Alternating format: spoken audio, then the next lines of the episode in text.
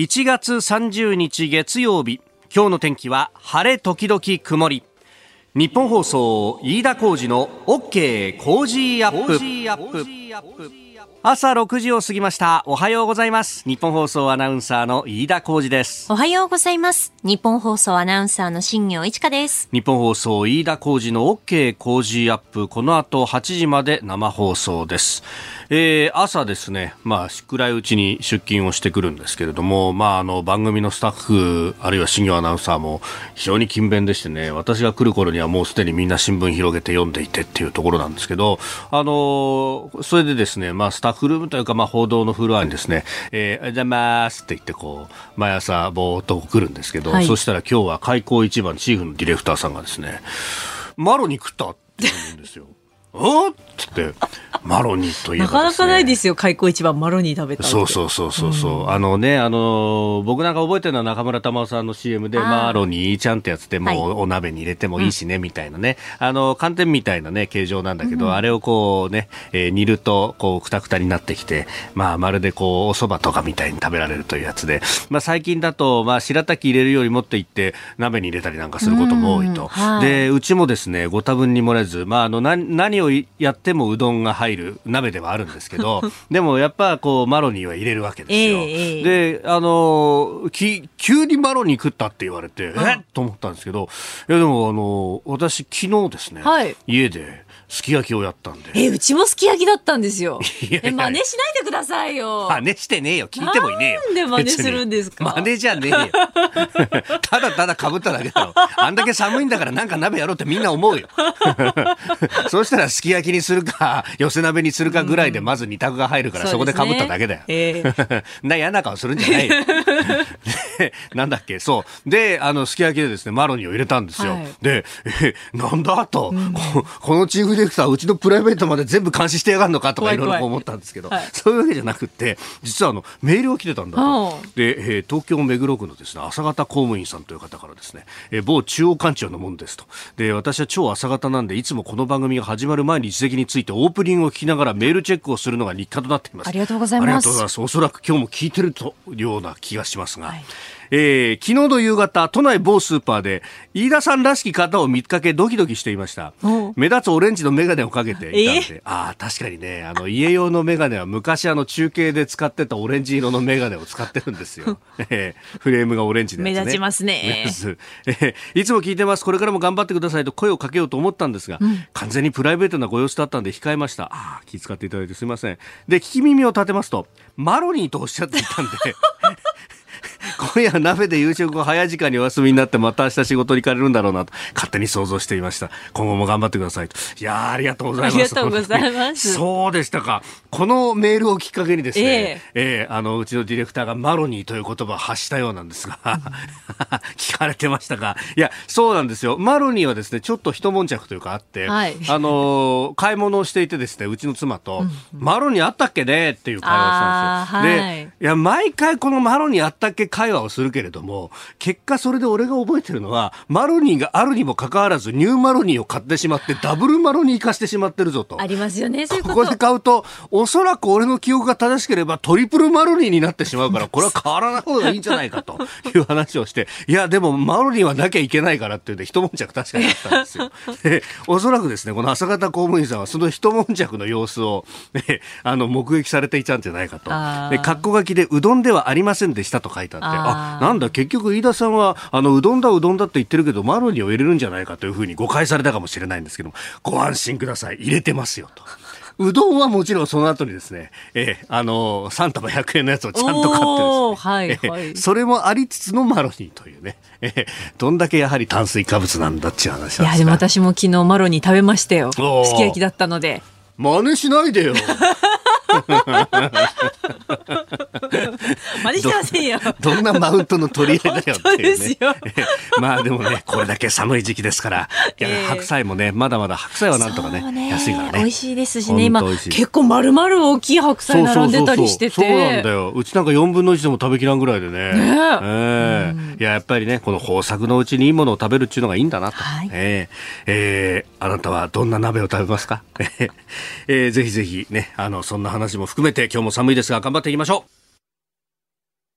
あなたの声を届けます。リスナーズオピニオン。この傾向ジアップはリスナーのあなた、コメンテーター、私、田新行アナウンサー、番組スタッフみんなで作り上げるニュース番組です。えぜひメールやツイッターでご意見お寄せいただければと思います。あ、生マロニーもいいですよとかね、いろんなツイートをいただいておりますね。ええー、うどんやマロニーで締めるっていう、あ、締めにっていう方もいらっしゃる、ね、締めにマロニー。なるほど。なるほど。うちはもう頭から入れるっていう、うどんとほぼ同じ。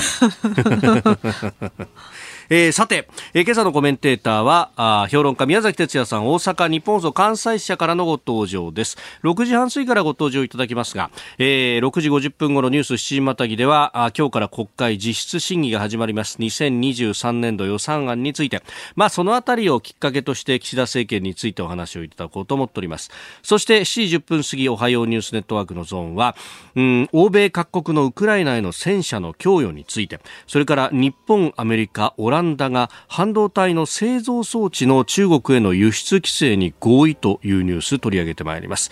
で教えてニュースキーワード7時30分頃新型コロナ、えー、感染症法上の位置づけを5月8日から5類に引き下げる方針ということで、えー、先週金曜に正式決定をしました。そしてスクープアップのゾーンはアメリカの経済から世界日本経済について。FRB の政策決定会合を間近に控えておりますが、えー、利上げ幅が縮小するんじゃないかという見通しが出てきております。今週は抽選で3人の方に番組オリジナルマスキングテープをプレゼントします。プレゼントの応募おはがきでもお待ちしています。郵便番号100-8439日本放送飯田工事の OK コージーアップまで。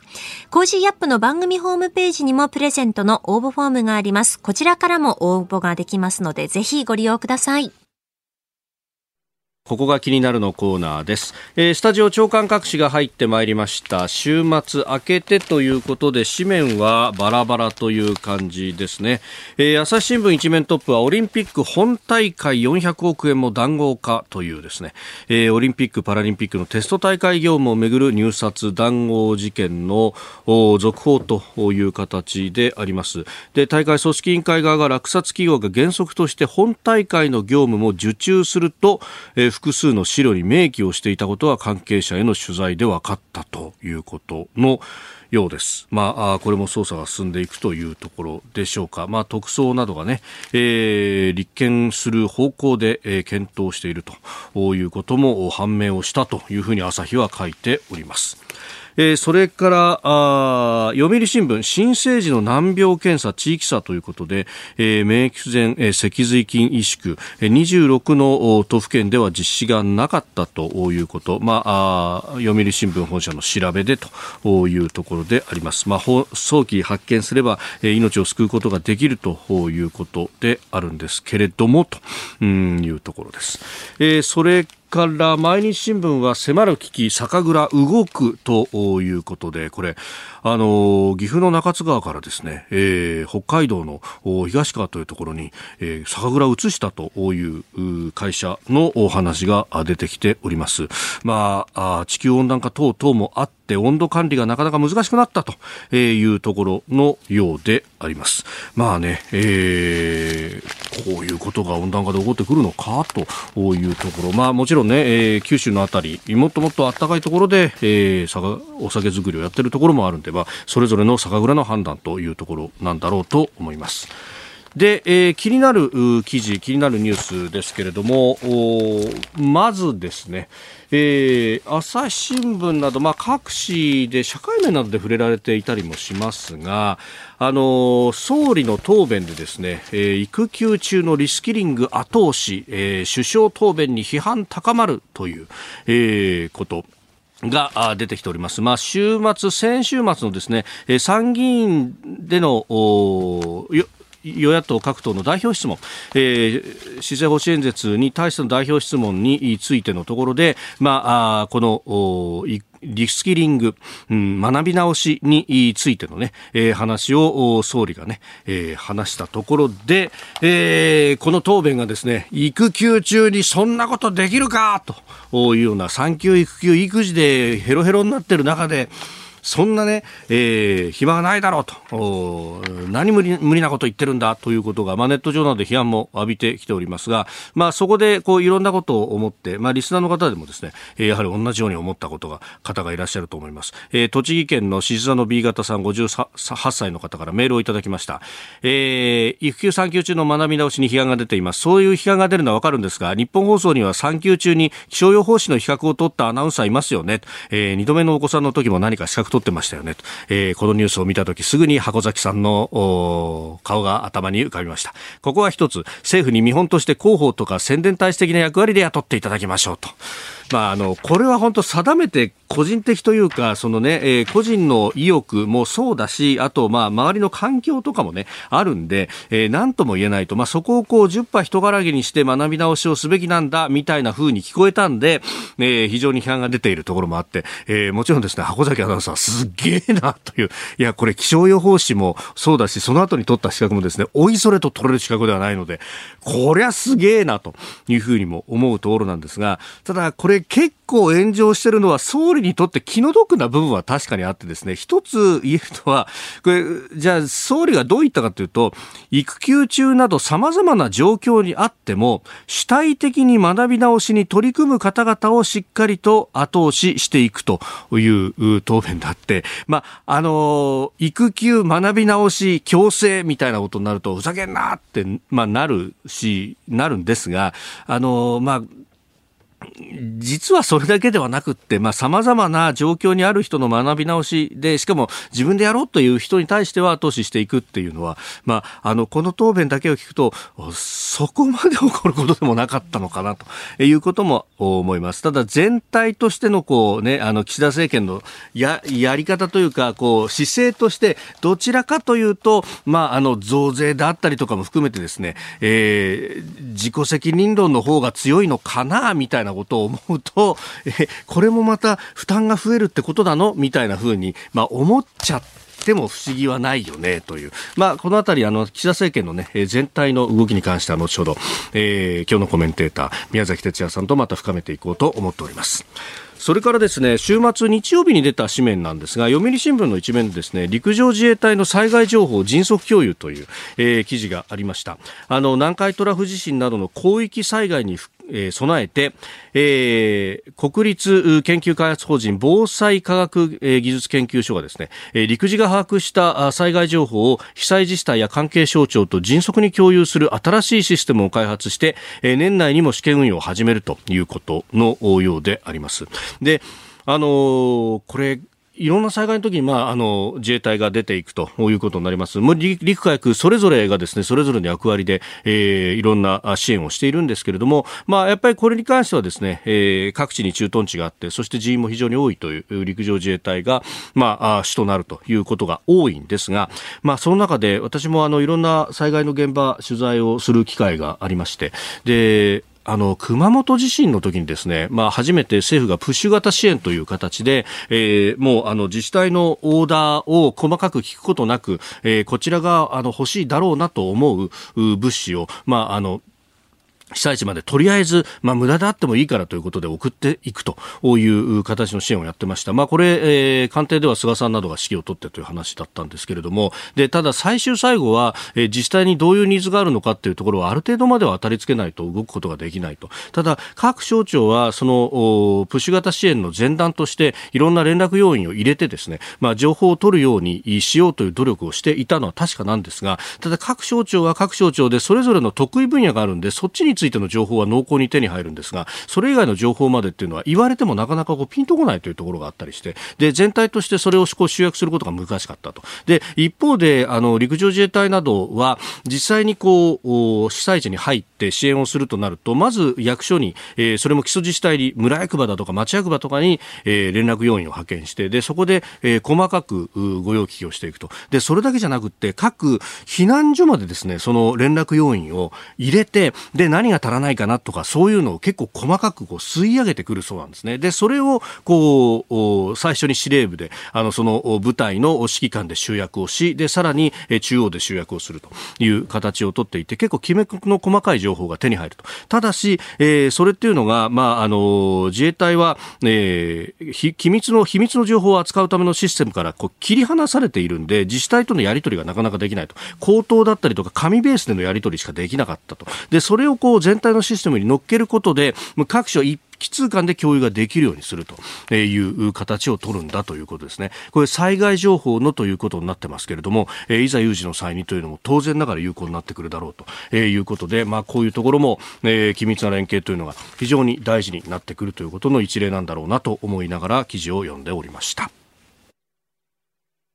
ここが気になるプラス。この時間からコメンテーターの方々ご登場です。今朝は評論家の宮崎哲也さん、大阪日本放送関西支社からのご出演です。おはようございます。おはようございます。よろしくお願いいたします。よろしくお願いします。今日はちょっとどうですか？疲れてますか？先週なんか大変な一週間だったんで、えー、こんなはずじゃなかったのに。えー、うん。あの、前回ね、ご出演の最後のところで、うん、あの、今後いろんなネットメディアだとか、そうそうそうご出演しますよという話をこれはね、要するに教養としての上級語彙という、去年、はい、上司、上牧したですね、はい、本がありまして、新潮戦書。これをですね、新潮戦書、はい、これを、あの、についていろんなインタビューを受けるって新聞とか、はい、雑誌とかのインタビューを受けるっていう、そういうウィークだったわけ。ええ、それの一番最初が、うん。なんと、なんと、三浦る、話題の三浦瑠麗さんの、インタビューだったんですよね。この文藝春秋の配信行ってみるとさ、はい、文春に行ってみるとさ、うん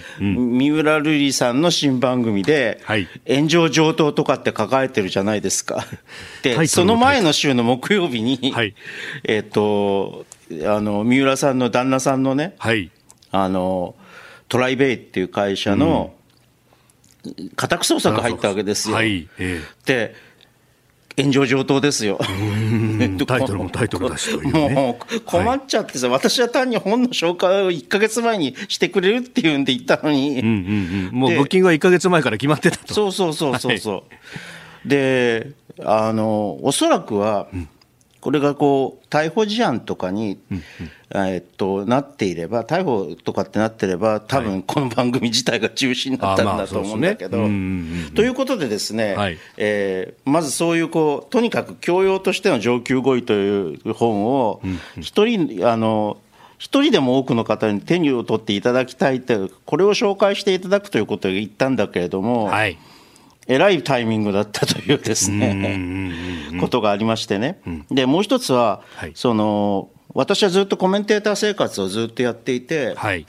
うん、家宅捜索が行われた。けれども、えー、例えば逮捕とか、起訴にならなかったっていう案件について、かつてはね、コメントしてたことがあったわけ、割と積極的な。はい、でも、なんかそれは非常にこう苦い思い出になってるわけですよ。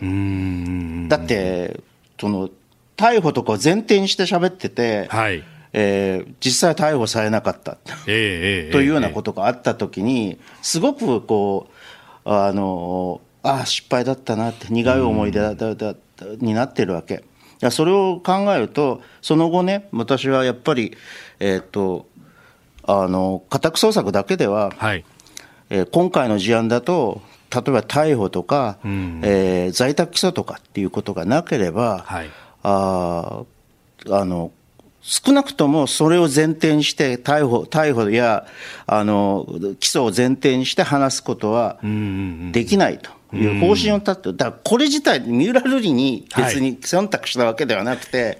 はい、まあ、三浦さんはね、私は例えばウクライナ問題とか、はい、統一教会問題ではっきり言って見解をことにしていますから、うん、あの、うんあれはないわけ。別に忖度しなきゃならない理由なんか何もないわけですよ。だから忖度したわけではなくて、これはね、私の方針なんです。ももともとそういうまあ、ある意味、ね、今のね、えー、メディアとかの、まあ、一部のコメントの方々が、まあ、有罪を前提とするような、ある意味推定有罪のこう議論をするっていうのは、まあ、確かに非常に危ういところがあるわけですよね、そもそも論としてね。まあ、それはまたあのその方々のあの判断だからいいんだけれども、うんはい、私は別にそれに対して批判とかしないけれども、うん、私はそれはしない。で、まあ、あえて批判するとすればさ、はい、あのいわゆるお札。いわゆる家宅捜索の令状、はい、いわゆるこの捜索、えー、差し押さえ許可証っていうものにの罪名が何をかだったのかっていうことすらわからない。私は取材して、検察取材してちゃんと知ってますよ。でも、あの、そんなことも知らない人たちが、えー、何かね、すごくこう、推推憶測記事を書いているというのは、憶測に基づく記事を書いているというのは、大胆だなというふうに思いました。なるほどお聞きの配信プログラムは日本放送飯田浩司の OK コージーアップの再編集版ですポッドキャスト YouTube でお聞きのあなた通勤や移動中に最新ニュースを押さえておきたい方放送内容を少しでも早く知りたい方スマホやパソコンから radiko のタイムフリー機能でお聞きいただくと放送中であれば追っかけ再生も可能ですし放送後でも好きな時間に番組のコンテンツを自分で選んでお聞きいただけます。毎朝6時の生放送では登場するコメンテーターの最近の活動はもちろんたっぷりとニュース解説をお送りしています。レギュラーコメンテーターに加えて専門家と随時つないで掘り下げてお送りしています。日本放送のエリア内でお聞きの皆さんラジコラジコのタイムフリーでチェックしてくださいツイッターでは最新情報を発信中ぜひフォローして番組にご参加くださいあなたと一緒にニュースを考える飯田浩二の OK 工事アップ。コメンテーターの方々と7時をまたいでニュースを掘り下げてまいります。えー、今朝のコメンテーターは評論家宮崎哲也さん、大阪日本放送関西支社からのご登場です。引き続きよろしくお願いします。よろしくお願いします。あ、ちょっと明るくなってきました。関西まだ全体としては暗いですけど、薄暗い感じですけれど、今日は晴れるんじゃないかな、この空模様だと。東京もね晴れ時々曇りというお天気の予想ではあるんですが、はい、今、日本総屋上の温度計が0.8度、ね、寒い、ね、日中はちょっとねあの日差しが出て気温は上がりそうだとい。う話だそうですが、はい、えー、今日もよろしくお願いいたします。さあまず為替の動きをお伝えしておきます。円相場ですが足元は1ドル129円90銭付近での取引となっております。ではこの時間取り上げるニュースはこちらです2023年度予算案今日から実質審議入り。国会では今日から2023年度予算案の実質審議が始まります。今日から2月1日まで3日間の日程で岸田総理大臣と全閣僚が出席する基本的質疑が行われます。えー、いよいよ衆議院の予算委員会が始まるということであります、えー、一般会計総額114兆3812億円と。えー、いうことで、まあ、あ防衛予算の増額あるいは子育て支援等々というところが論点になると、えー、各市況の政治面では書いております、うん、まあ、防衛費についてはすでに、はい、あの財源としてね、うん、増税を行うということだよりももっと前の段階で、はい、ほあの5年間で43兆っていうのはちょっとねその、うん現場の立場からして、自衛官の立場からして、ちょっと違和感があるんじゃない？か、まあ、あのあの背広組の方々は、えあのバブバブバブル景気で、はい、あの喜んでいらっしゃるみたいだけれども、そこについてもうちょっとこう、なんていうのかな、野党も切り込んでほしいなと思いますけどね、えー、頭頭ごなしに反対というわけではなくて、はい。えー、うん、そうするとあの、もっと43兆とかっていうのを減らせるかもしれないと。具体的にここが必要だからやるんだっていうのをそうそう。で今今今の自衛隊の延長線上に,、にこう自然に増やしていく。私は何度も言いますけど防衛費の増額は反対ではありませんよ。言っときますけど、だからそういうことがねあのまあ、野党に期待されるところですよね。せっかくお金使う機運なのに、これで予算を積み上げなきゃって言って、無駄なものをまた買うっていうよりは、そうそうそう。足に地に足がついたちゃんとした支出しなきゃねってことですよね。そうそうそう。だから防衛費増額なんてけしからんとかっていうような立場では、はい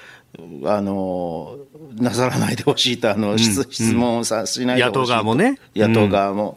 うん、と思いますけど。それと同じで少子化対策もさ、はい、あの私は似たような構造だと思うんですよ。で、うん、まず、まずね、ここの子育て少子化対策に政策、異次元のというふうに昔、はい、ちょっと前まで であの連呼されていた、えー、これに関してはですね、はい。あ岸田首相が連呼されてたんですよ。はい、あのこれに関しては、まず財源ということを、も読みませんよ。財財源どうするのかっていうの。うん、まあ、こんなのさ、理論、論理的に考えても、はい、これだけの支出をするんだったら、何らかの形で増税をするか。うんあの、昔政府関係者は消費増消費税を上げるとおっしゃってましたけど、はいえー、そんなこともう、あの、お首にも出さなくなってしまったそうですよね。うん、で、一部、その新聞などは、社会保障費から回すっていう、結局、国民負担が増えることは同じじゃないですか。いや、そうなんですよね。社会保険料も一緒に給料から天引きをされているので、うん、俺っていうね。ことになるわけですよね。あのそういうことよりもまずね、はいえーまあ、どれだけ日本の今の経済水準というのを成長とか、うん、あこのという潜在成長率とかね、そういうことを考える上で、はい、どれだけにあの人の数が必要なのかと。うんうんうん人口が必要なのかっていう、これからの人口が必要なのかっていう、きちんと計算した上で、はい、これは何を言いたいかというと、労働市場においては、例えばこれからあ AI、ロボットっていうのが、どんどん人間労働を代替していくわけですよね。はい、これはもう、もうあの時の流れというか、そういう方向にある。それをさっぴいたって、しかも需要っていうのは別にロボットって AI 需要できないから、そうですよね、消費できないから、需要のに必要なあの人間の数というのはどのどれだけなのかっていうことを、そそうまずある程度想定して、しかもその、あのやるんだったら、異次元とまで言ったんだから、やるんだったらね、はい、ちゃんと数値目標、あの期限と数値目標を上げてほしいと思うんですよ。例えば2年後に、はい、今1.3だったとすれば、1.5まで上げると。あ合計特出生率。そうそう、出生率を。うん、というようなことを、えー、数値目標を立てて、はい、そしてそそれに対して何をやればいいかっていうことをちゃんと、あのー、やっていくとかね。はい、で5年後1.5だったら、うん、えー、8年後はあごめんなさい、2年後1.5だった。ら、5年後は1.8になるよねっていうようなことが見通せるぐらいののことをや,、えとやらなければ、異次元とは言い難いのではないか。ね、なんでこんなことを言うかっていうと、はい、人口政策というのはもう死死類類なの。死死類類。そう。あのほ、ほとんど成功例がない。はい。唯一成功したのが、成功したと思われるのが、ええ、フランスのいわゆるこう N 分 N 乗ってやつです。N 分の N 乗ってやつですよね。はい。で、これは要するに、まあ、簡単に言うと、人口、はい、あの、家族、世帯の人数が増えると、うんうん、えー、税金が、所得税が安くなるっていう、はい、そういうやり方。で、じゃあそういうこととさ、取り上げる、あの、取り入れるのかなと思ったら、うん相変わらずこう旧来のやり方と同じ手当を中心にしたもので、減税じゃないでしょ、手当の拡充だとか、もう減税って死んでもやる気ややるの嫌なんだよね、この政権は。この政権は。で、なんで減税嫌かっていうと、はい、減税のために増税しなきゃならないっていう、財源の手当が、がこれ、どう考えたらおかしいでしょ、減税をするために片方で増税するっていうね、それができなくなるからですよ。いかにも財務省的なお考えではなのではないかと。だから手当が中心になっていくわけ。なるほど。でも、今までだって手当、手当、手当って言ってね、手を変え、品を変え、子供手当だ、児童手当だってやって、だめだったじゃないのっていうね。だからそれ、それは新しく、まあ、あの辛坊治郎さんとか、はい、もう賛成していらっしゃる N 分 N 乗っていうのを入れるんだったら、それはあの数値目標をちゃんと立ててね、それはまだ、あの地上にこう、あの積極的に検討の余地があると思うけれども、そういうことしない。今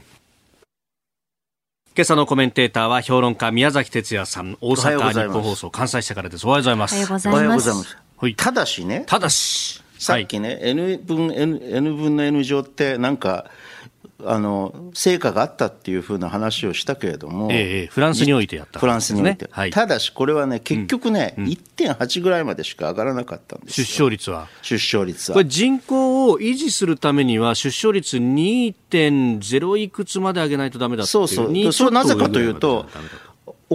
お父さんとお母さんがいて子供ができるでしょ、はい、2人で2人を産まないと再生産ラインに届かないわけで、うん、再生産とかっていうと怒られるかな、まあ、維持するね。人口の、うん、人口維持のには届かないわけで、減っていくということになってしまうわけね。えー、だからえー、でも、そのフランスの一番こう効果があった、まあ、現実問題だとフランスは今、EU の中で一番出生率高いですよ、それでも1.8だということを踏まえた上で、まあ、とにかくこれぐらいしか効果が上がりそうにない、あの前例を踏まえればね、はい、ということを言いたかったわけですよ。だからバラ色の対策だとは全然言ってません。うんね、これ、あの、やっぱ結婚や出産に関わることって、さまざま意見をいただきますけれども、えー、クイーニーさんツイッターですが、あ出生率上げたい割には、これから結婚、出産する人を増やそうとはしていない不思議という、まあ、その結婚や出産をするにあたってのあのね、もう一つ私は比較的筋がいいと思うのは、あの大学までの教育無償化ですね。これはね、まあ、もちろんこうあの教育を教育負担を、はい、あの教育費負担をなくして高度な教育を受けさせることができるというのは、うん、確かにこうロボットや AI の時代に人間的人間知性というもののこう働きどころっていうのをさ、はい、探るためにはいいあの高度高等教育を受けさせると多くの人あの少しでも多くの人ね、うん、いいと思うんだけどと同時にね、うん。はい、あの結婚がね遅れてしまう一つの理由に、うんうんうん、あの奨学金の支払いがあるわけですよ。負担が大きいと。負担が大きい。まあね、日本の場合は貸付が多いわけですからね。そう、貸付が多い。あの、うん、あの給付だったらいいんだけど、はい、貸付が多いから、それを返さなきゃいけないことで、という、こう、あれがかかってくるんだよね。それなくなるじゃん。はい、経済的負担これ、これで。だから割と私は大学までの無償化っていうのは、教育無償化っていうのは悪くないと思ってるんですけどね。うん。まあ、そうした、ある意味、こう、ね、個人のスキルと、そして子育てにかかる負担を減らすっていうような方向に行けば、ひょっとするとと、まあ、あとはこう、まあ、経済との絡みでいくと、なかなかこう説明がつかないというふうにいう経済学者の指摘もありますけれども、まあ、結婚のインセンティブを考えると、経済回っているに越したことはないというところありますよね。あのね、それはね、文春のね、はい、対談でさ、三浦瑠麗さんが おっしゃってたんだけれども、はい、あの単純に経済だけをこうこうあの要するにお金を給付し、うん、給付するなりなんなりしても、はい、あの必ずしもそのあの出生率を増やすということにならないんじゃない。か、うん、それはね、はい、あの一部には、ええ。一理はあると思うわけ。でも、まあ、とはいえさ、はい、お金がな先先立つものがなければ、えー、あの子供は産めないよね、結婚もできないよねっていういう現実というものも、ちゃんと捉えるべきだと私は思いますけどね。だからそれで増えるかどうかわからないんだけれども、えー、出生率が上がるかどうかわからないんだけれども、とにかくこれは少なくともやってみる価値はある。ただし、それはやっぱり政府としてはさ、通知目標を作って、はい、えー、えー、年限を区切ってやってもらわないと、本当に、あの、ざるみたいになってしまうと思いますよ、これは。結局、やったはいいけど、ね、後から評価しないってことになると、もう。そうそう。いや、やり放題になってそう、だから、だから、やってて、目標がが達成できなければ、違う方向、方法をやるように、変えることができるじゃないですか。とにかくね、目標を作ってもらわないと、はい、異次元というんだったらね。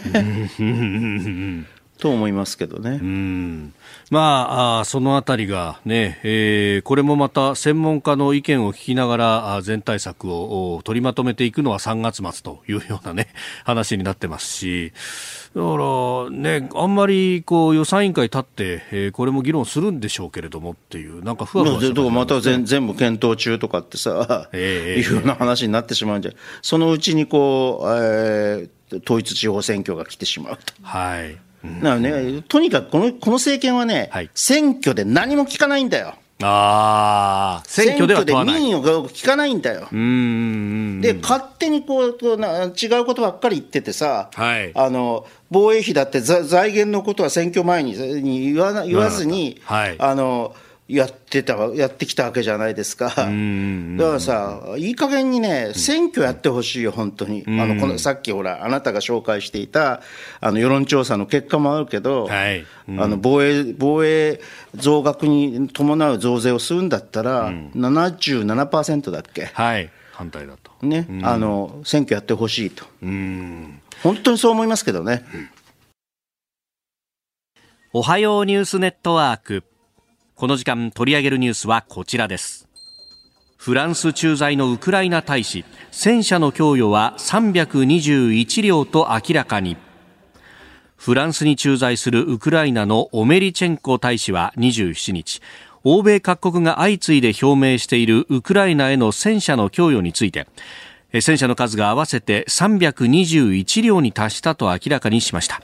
国別の供与の数や具体的な型式などは明らかにしておりません。えー、このメリチェンコ大使がフランスのテレビ局に対して明らかにしたものだということでありますが、まあ、アメリカもねエブラムスドイツはレオパルト2と、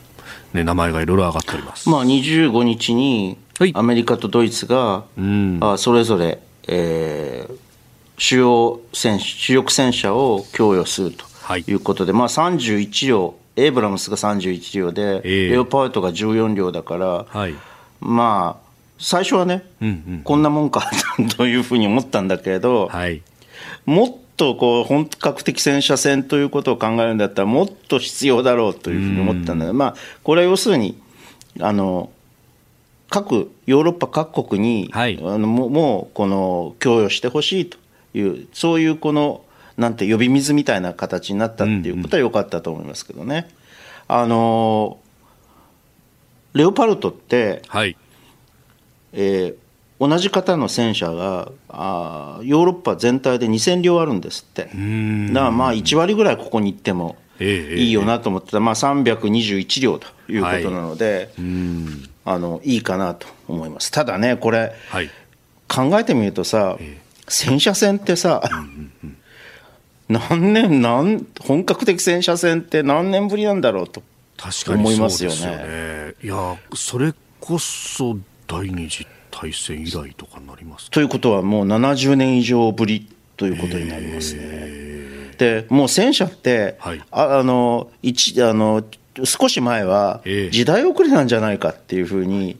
言われてたじゃないですか、えー、もう日本もほら、北海道に配置配備してる戦車って削減しようみたいな話を、はい、そうだ、10年前とかぐらいには議論されていたんだけど、そうですね、はい、こんな形で戦車戦が、えー、あのー、蘇ってくるとは。うん。むしろこれから宇宙とサイバーなんだと、もちろんその組み合わせもありますけど、やっぱり最後は地上戦ってことに地上戦ということですよね。ななまあ、なんとかあの今、やや膠着状態にある、はい、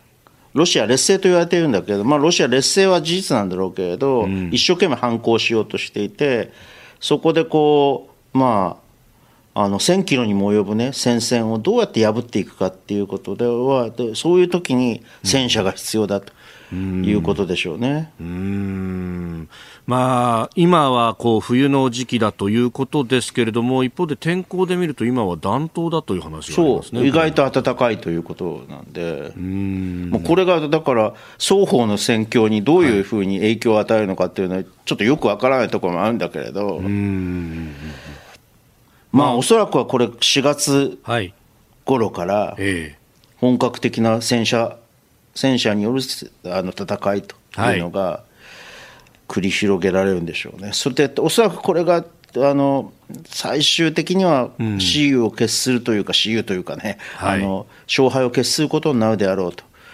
いうことは想像に難くないですな。うん。まあこれ、あの、先週、先々週ぐらいまでの情勢で見ると、まあ、あレオパルトを作っているドイツや、あるいはアメリカといったところは、戦車の供与にはちょっと消極的な部分があって、まあそれは核を使うんじゃないかという追い詰めすぎたらというような考えもあったというふうに報じられておりますけれども、どうなんですかね、これ考えが変わったんですかね？まあ、核を使う可能性というのが一つには薄いということと、これをやらないと、このまま、はい、あの膠着状態にななってしまって、えー、その間にこうロシアがああれを取り戻すかもしれない、優位性を取り戻すかもしれない、ロシア軍がね。はい。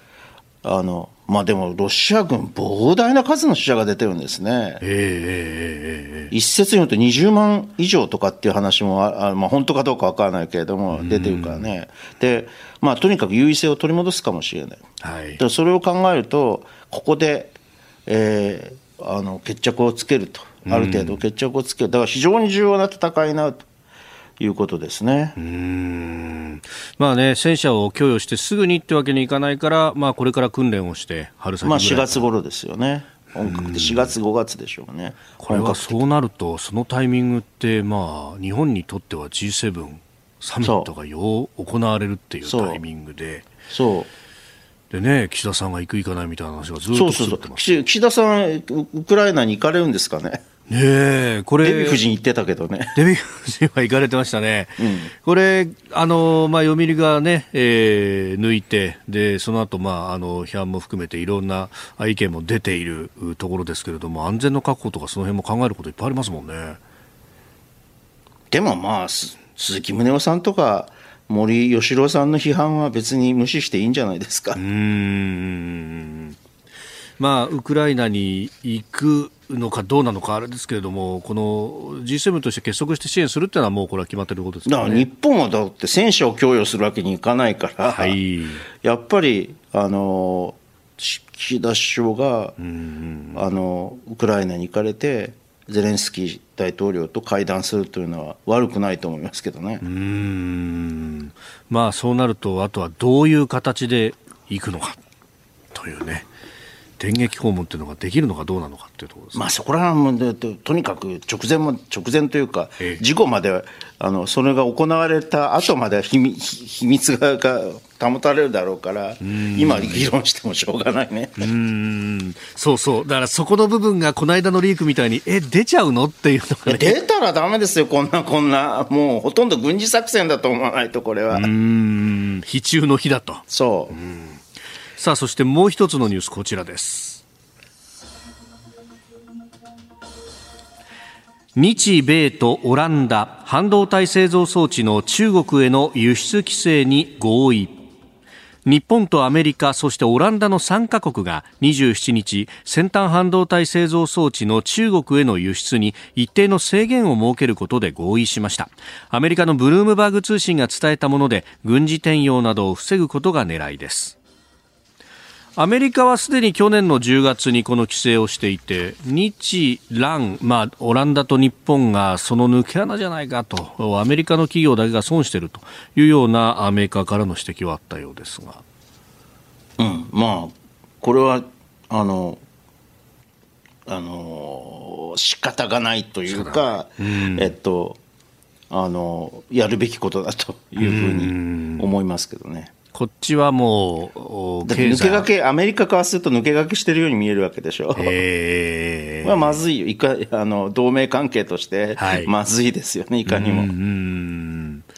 まあ、ここの部分はやっぱりこうね、経済の結びつきといっても、やっぱり経済安全保障っていうものは、こう立ちはだかる部分は非常に大きい、まあ、とにかく安全保障は優先するということになって、うん、なったので、えー、その趣旨からしても、はい、輸出規制を行うというのは、あ当然といえば当然。うん。まあ、この半導体関連は、まあ、サプライチェーンの見直しも進んできているところですもんね。うん、で日本で半導体をこう製造するということもどんどん徐々に進んでいってるからまあそのこれを全体で経済安全保障というわけですよね。うん、ただまあそうねはい、あのとはいえさ、中国がさ、これは賛成ですよ、こういうこういう輸出規制は賛成なんだけど、特に軍事転用できる可能性があるということだからね、はい、ただこう、中国の経済的なあの不振というか、はい、えー、成長率の下落っていうのは、日本経済にも、欧米経済にも影響を与えていくんで、ここをどうしていくかっていうのは、難しいところなんだよね。だからこう、あの、フィナンシャル・タイムズに中国の失敗を喜ぶなというふうな論説が何週間か前に出てたけど、まあ私もあの必ずしも手放しで喜べることではないというふうに思います。日本の経済成長を考えればね。うんまあ、10、12月期の数字が2.9%と出て、うん、で通年でも去年は3%だったということだと、まあ、経済成長率としては相当低いと。そう、中国としてはありえない低さですよね。まあ、これはほとんどあの習近平政権の政策ミスと言ってもいいんだけど。はい一方で、アメリカのインフレって CPI で前年度比6%まで低下してきているので、えーまあ、こっちは期待できるということですけどね。えー、この時間はあウクライナ情勢そして半導体製造装置中国への輸出規制合意というニュースを取り上げました。続いて教えてニュースキーワードです。2類相当から5類へ政府は27日、先週の金曜日、新型コロナウイルスの感染症法上の分類を5月8日に現在の2類相当から5類に引き下げる方針を決めました。政府は患者が幅広い医療機関で受診できるよう医療提供体制を見直していく一方、医療費の公費負担については段階的に縮小する方向で3月上旬をめどに具体策を公表するとしております。えー、まあもともと報じられたところですが先週の金曜日に正式決定したという形です。まあこの2類相当から5類へっていう、はい、うん引き下げの意味っていうのは目的というのは、一つには、はい、まあ要するに医療逼迫をなくしたいと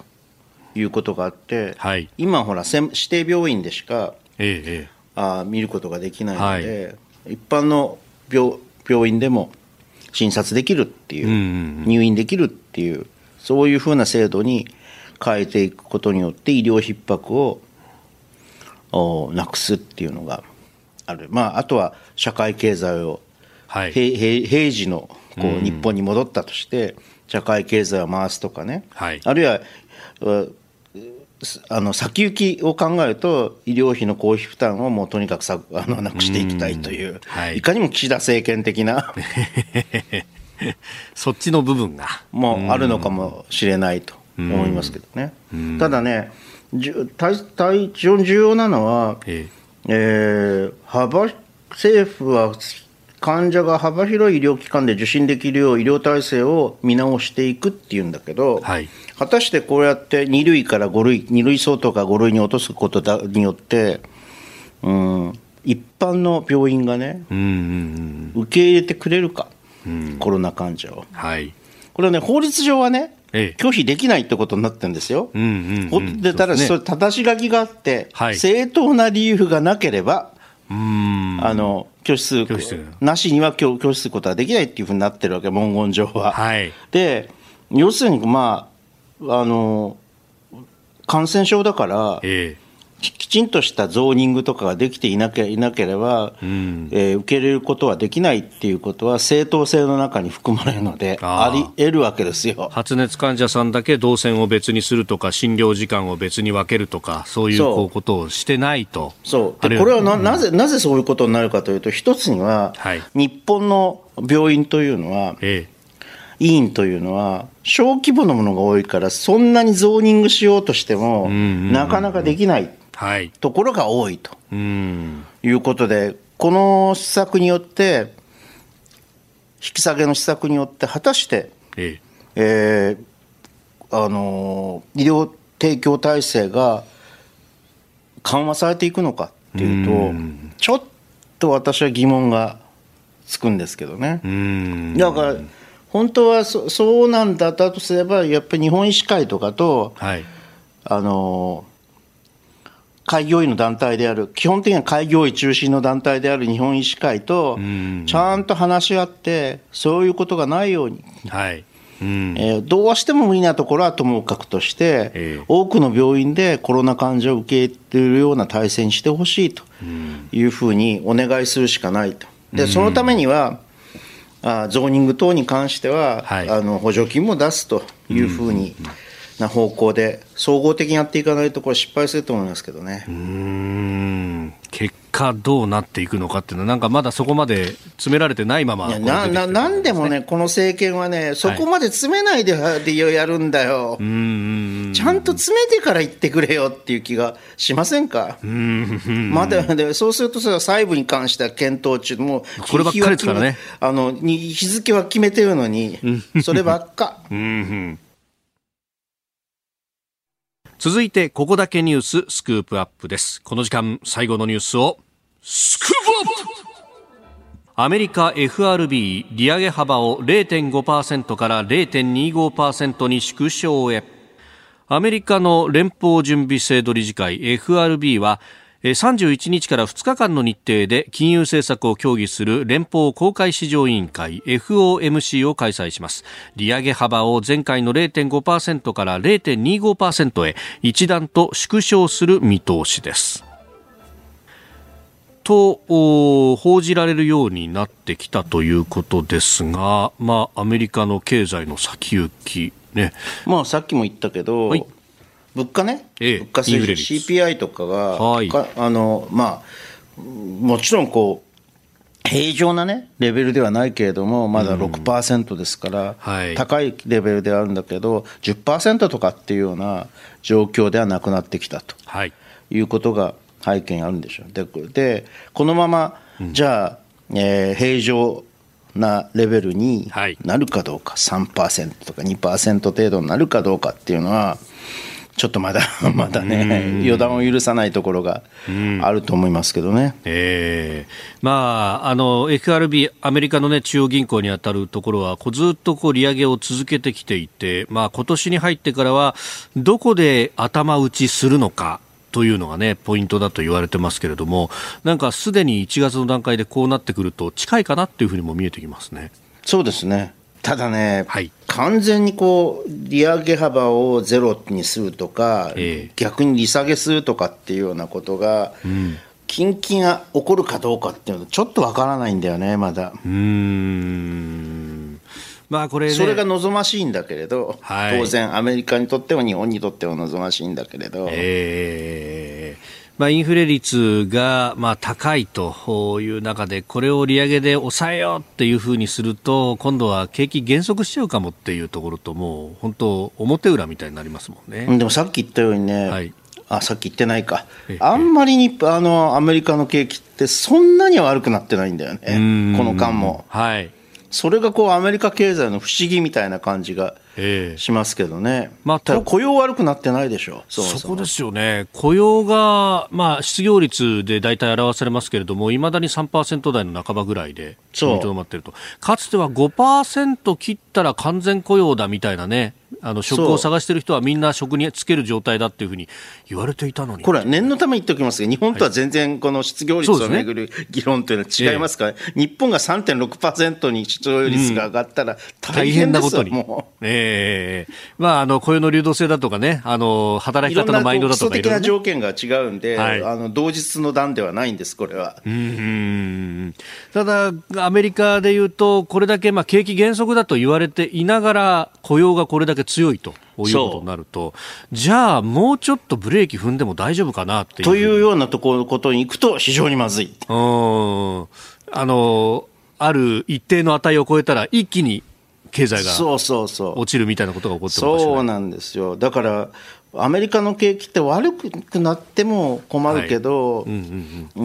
まだあの利上げ余地があるとかっていうふうに FRB に思わせるような、はい、そういうふうなこうところに収まってしまうと、とてもまずいと。いうまだ微妙なとこあのところが続いていくということでしょうね。う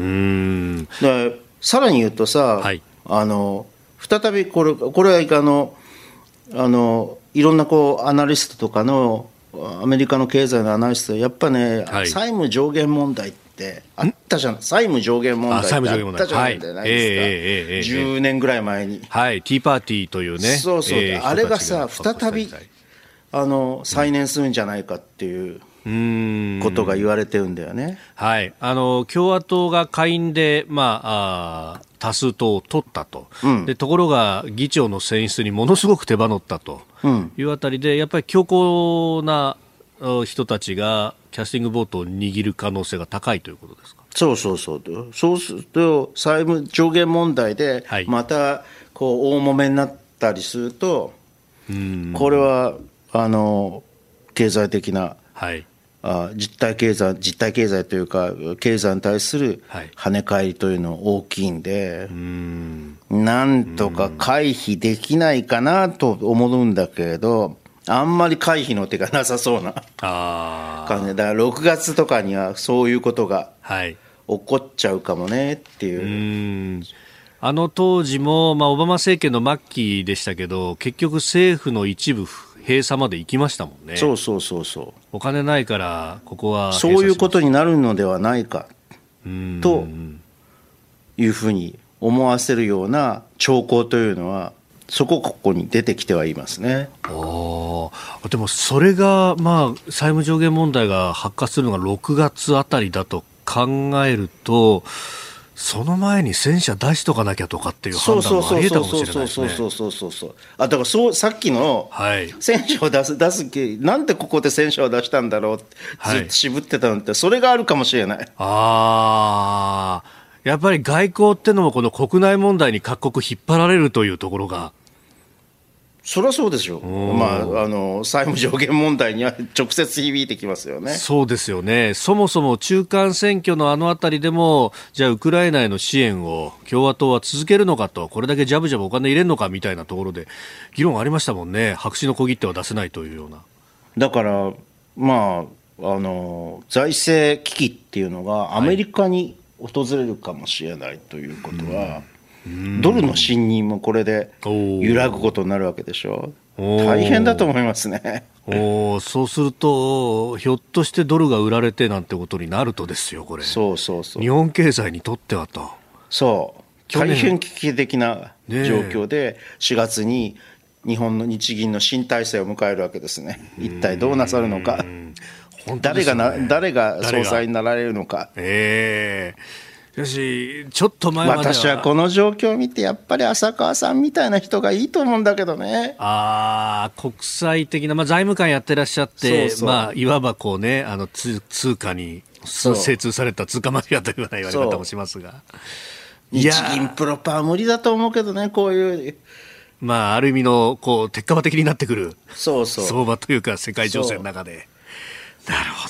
ど。いや、考えりゃ考えるほど、本当いや、もう岸田政権はそういった意味では、これから多難ですよ。だから、岸田政権が、あの、最近ね、はい、岸田さんはね、私の取材によるとですね、ええ、大変機嫌が良い人も。あ、そうなんですね。あの、まあ、ちょっと言うと言ってみると、そう状態ではないかと思うくらいに、機嫌がいいんだって。特にほら、外、外遊、ああ、ヨーロッパ、アメリカ歴訪しましたね。歴訪で外遊じゃなくて、歴訪ね、歴訪した後からずっと機嫌がいいんだって。確かに各国で日本頼むぞと。そうそう。どうそうそう。それは、それはそれでいいんだけれど、私は別に反対しないけれど、あの、なんだろうな。うん要するに前提としてはさ、やっぱり日本がある程度成長するっていうことが、景気が良くなるっていうことが前提になってるわけですよ。岸田さんのお考えの中で。はい、でも果たしてそうなるかなっていうのは、いろんなこう各国情勢の経済情勢見てると。確かに。そう。厳しいんじゃないかと。そう。だからさ、上機嫌を止めた方がいいと思うよ。あなたと一緒に作る朝のニュース番組飯田浩二の OK コージーアップ。ニッポン放送の放送エリア外でお聞きのあなたそして海外でお聞きのあなた。今朝もポッドキャスト YouTube でご愛聴いただきましてありがとうございました。飯田浩司の OK Cozy up。東京有楽町ニッポン放送で月曜日から金曜日朝6時から8時まで生放送でお送りしています。番組ホームページでは登場いただくコメンテーターのラインナップや放送内容の原稿化された記事など情報盛りだくさんです。また公式ツイッターでは平日は毎日最新情報を配信中。ぜひチェックしてみてください。そしてもう一つ飯田浩二アナウンサーが「夕刊富士」で毎週火曜日に連載中。飯田浩二の「そこまで言うか」こちらもぜひご覧になってください。忙しい朝そして移動中ニュースを少し深く知りたい時。ぜひ AM、FM、ラジコはもちろん日本放送のポッドキャスト YouTube でお楽しみください。